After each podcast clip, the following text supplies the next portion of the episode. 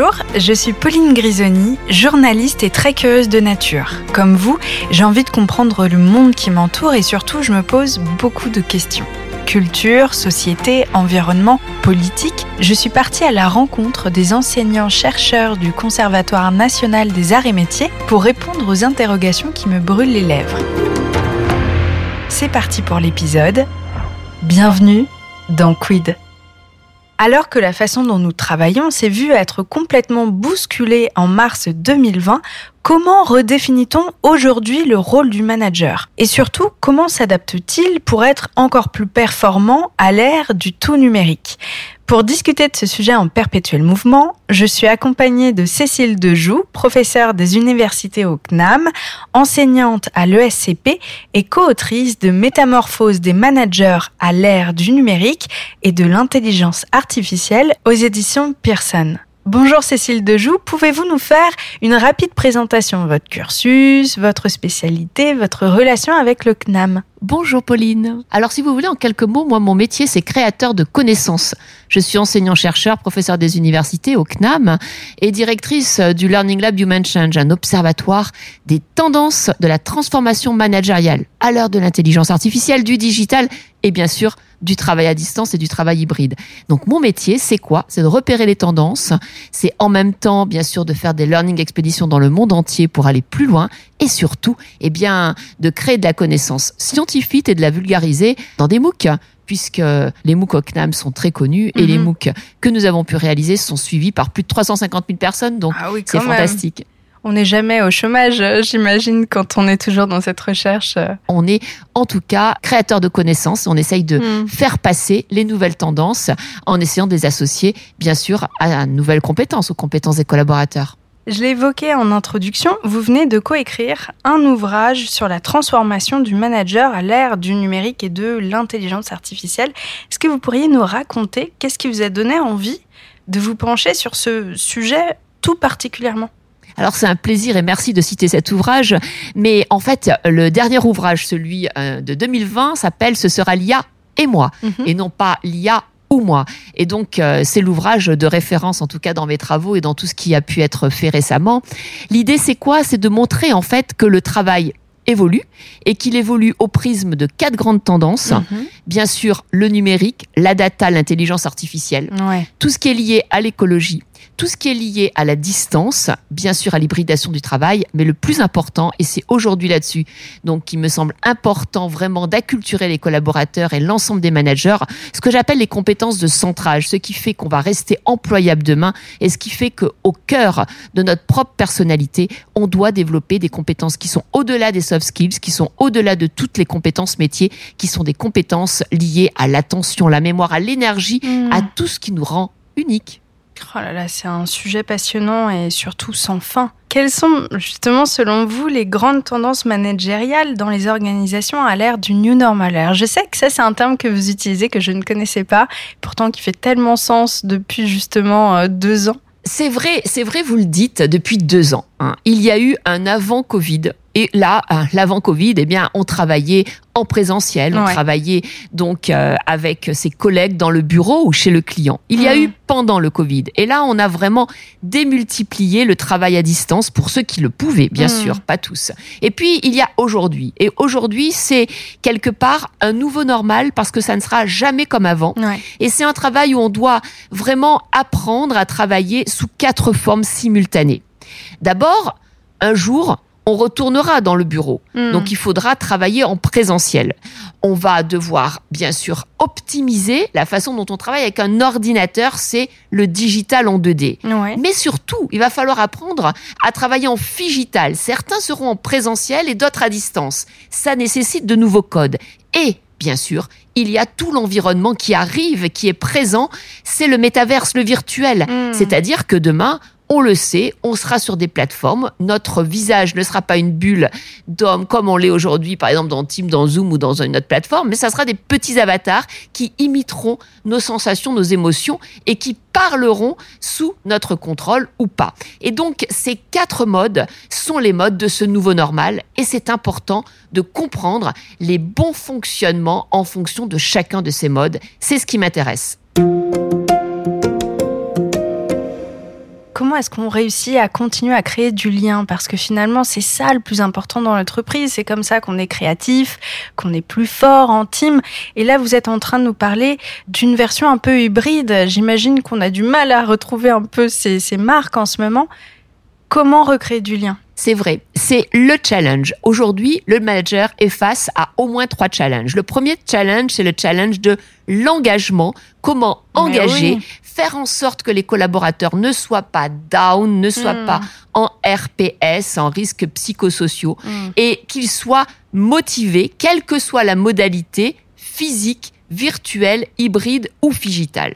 Ça, c'est le premier challenge. Le deuxième challenge, c'est comment recruter des profils qui seront passés d'un environnement à un autre, mm, mm. parce que c'est pas facile et surtout c'est épuisant.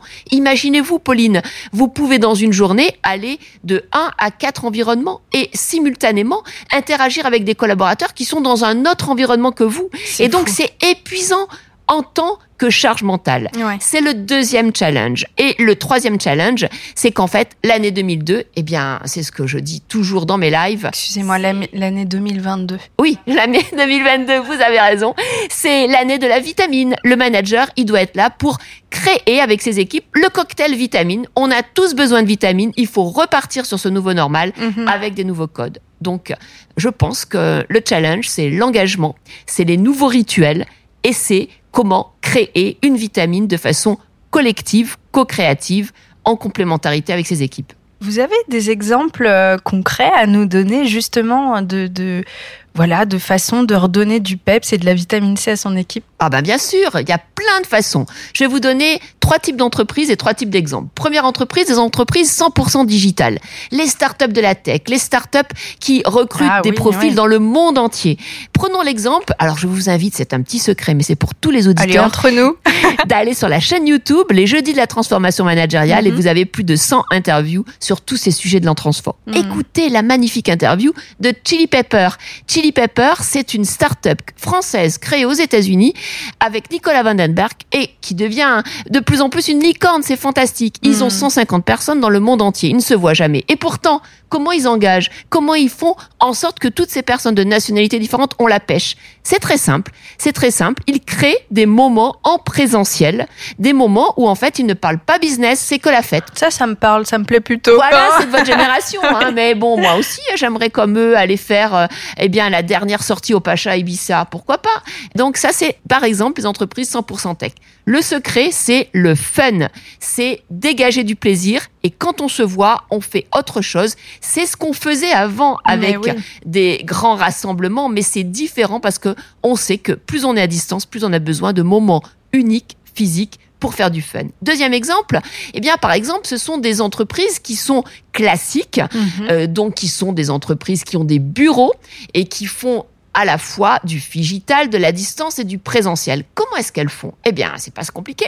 Elles vont créer des nouvelles formes de management où elles vont donner du temps pour que, eh bien, les collaborateurs puissent travailler sur leur projet personnel pendant un temps professionnel où ils pourront utiliser des ressources professionnelles. Et ça, c'est un super excusez-moi de l'anglais, energizer, hmm, une super vitamine pour réengager les collaborateurs dans leur propre métier. C'est un exemple. J'imagine que les répercussions sont hyper positives. On est forcément, on s'aère l'esprit, on est plus disponible ensuite pour être créatif, entrepreneur dans son propre boulot. Exactement. En fait, l'idée, c'est comment donner du sens et trouver des ressources immatérielles pour continuer à engager des talents.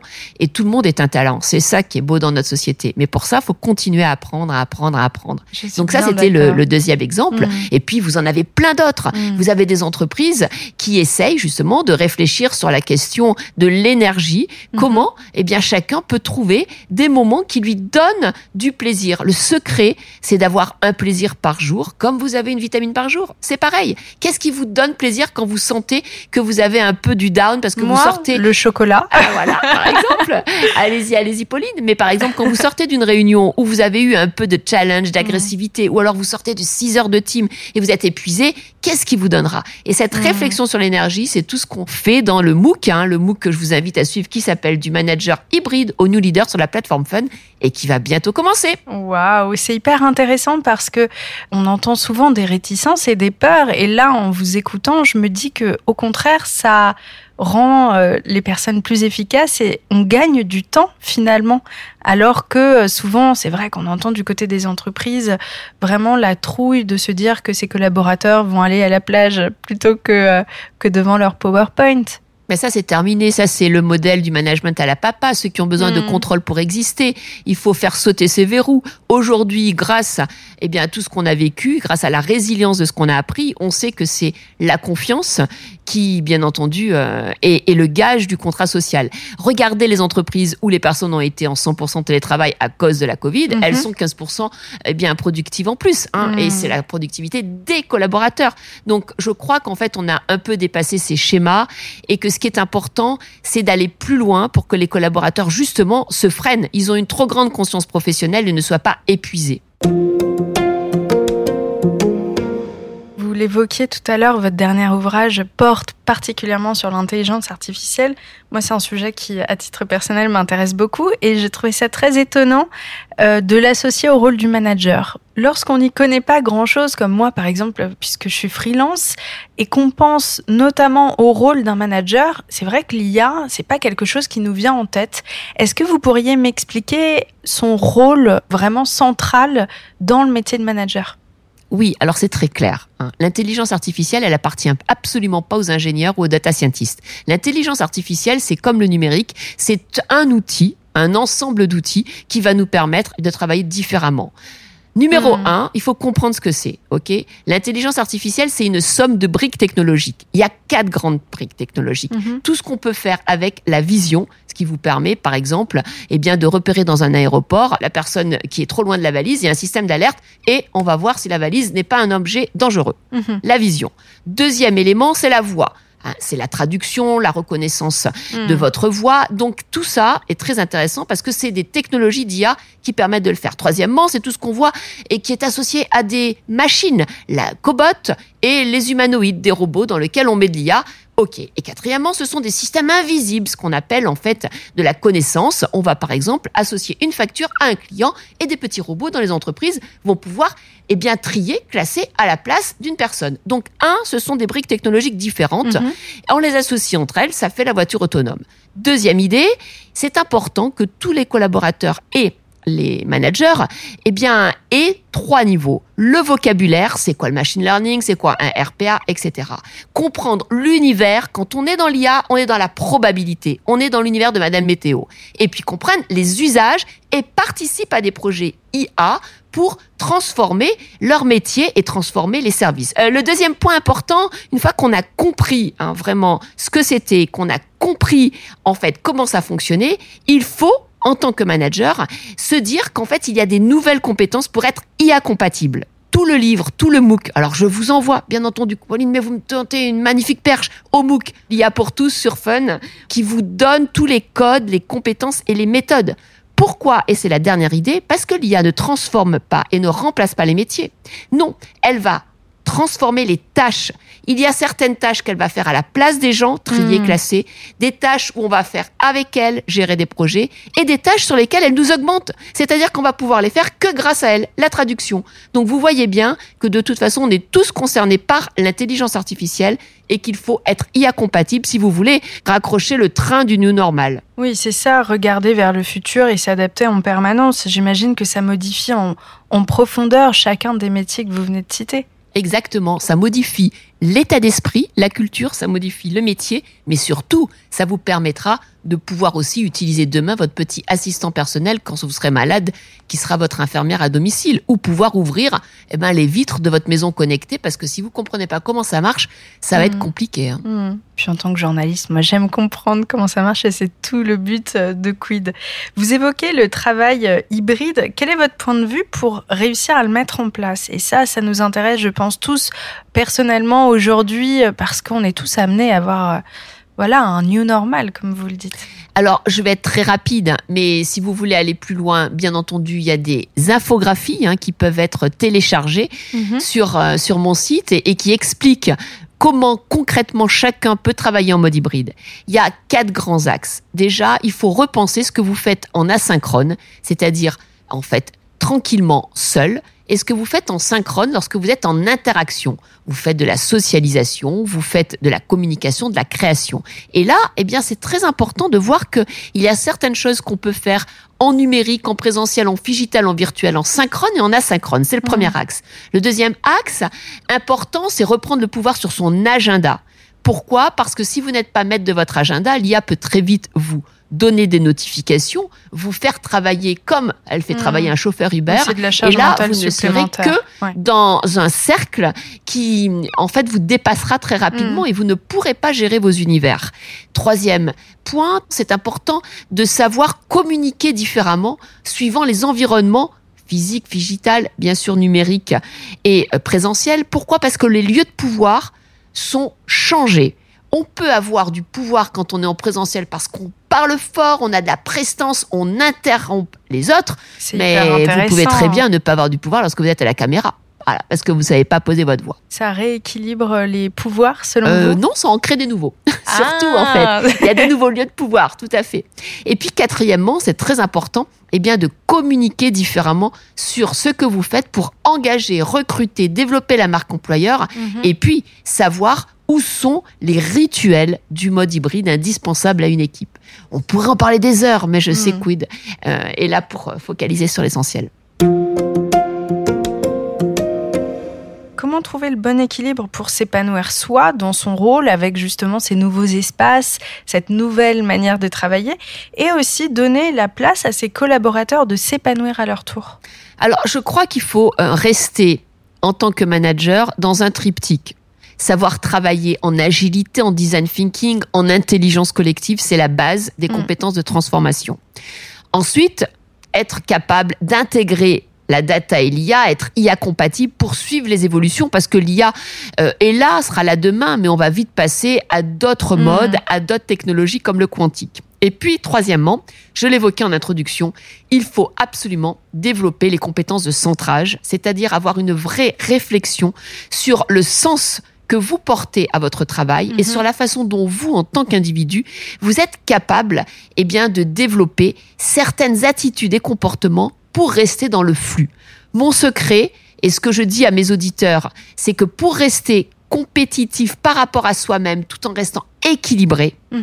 il faut être dans le flux, dans le focus et bien sûr être euh, également dans tout ce qui est frénésie. Alors je m'explique, le flux, mhm. le flux de la connaissance, savoir apprendre en temps réel, savoir apprendre ce qu'il faut, Mhm. Ensuite, le focus, savoir dissocier ce que vous pouvez faire avec les autres en temps réel ou seul pour garder du contenu et de la réflexion.